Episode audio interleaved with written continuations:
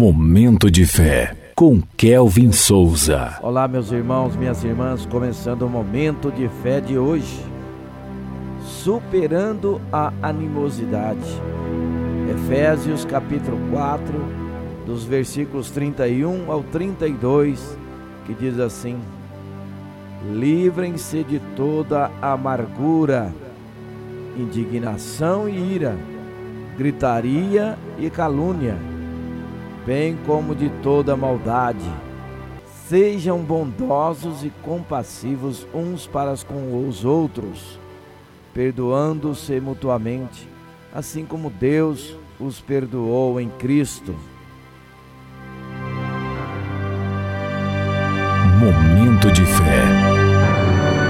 A Bíblia nos ensina a superar a animosidade e a cultivar o amor e a reconciliação em nossas vidas. Em Efésios, lemos uma palavra de ânimo.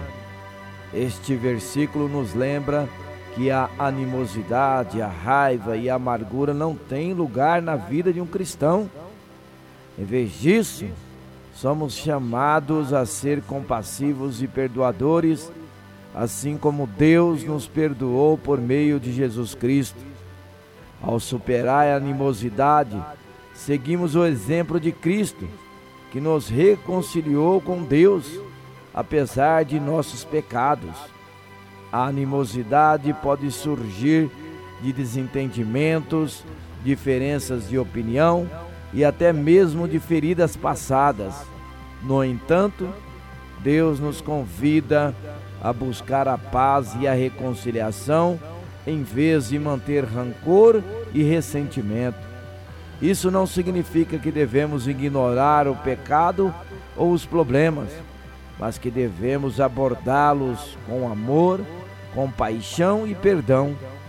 Quando superamos a animosidade e buscamos a reconciliação, refletimos o amor de Deus para com os outros.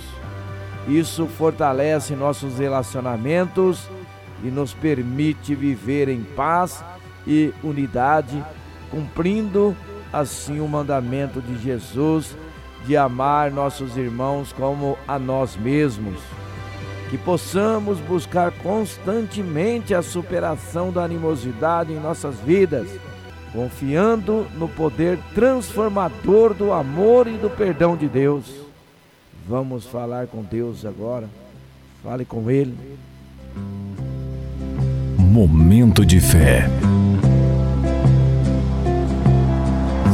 Senhor Deus e Pai, ajuda-nos a superar a animosidade, a viver em amor e a perdoar como tu nos perdoaste.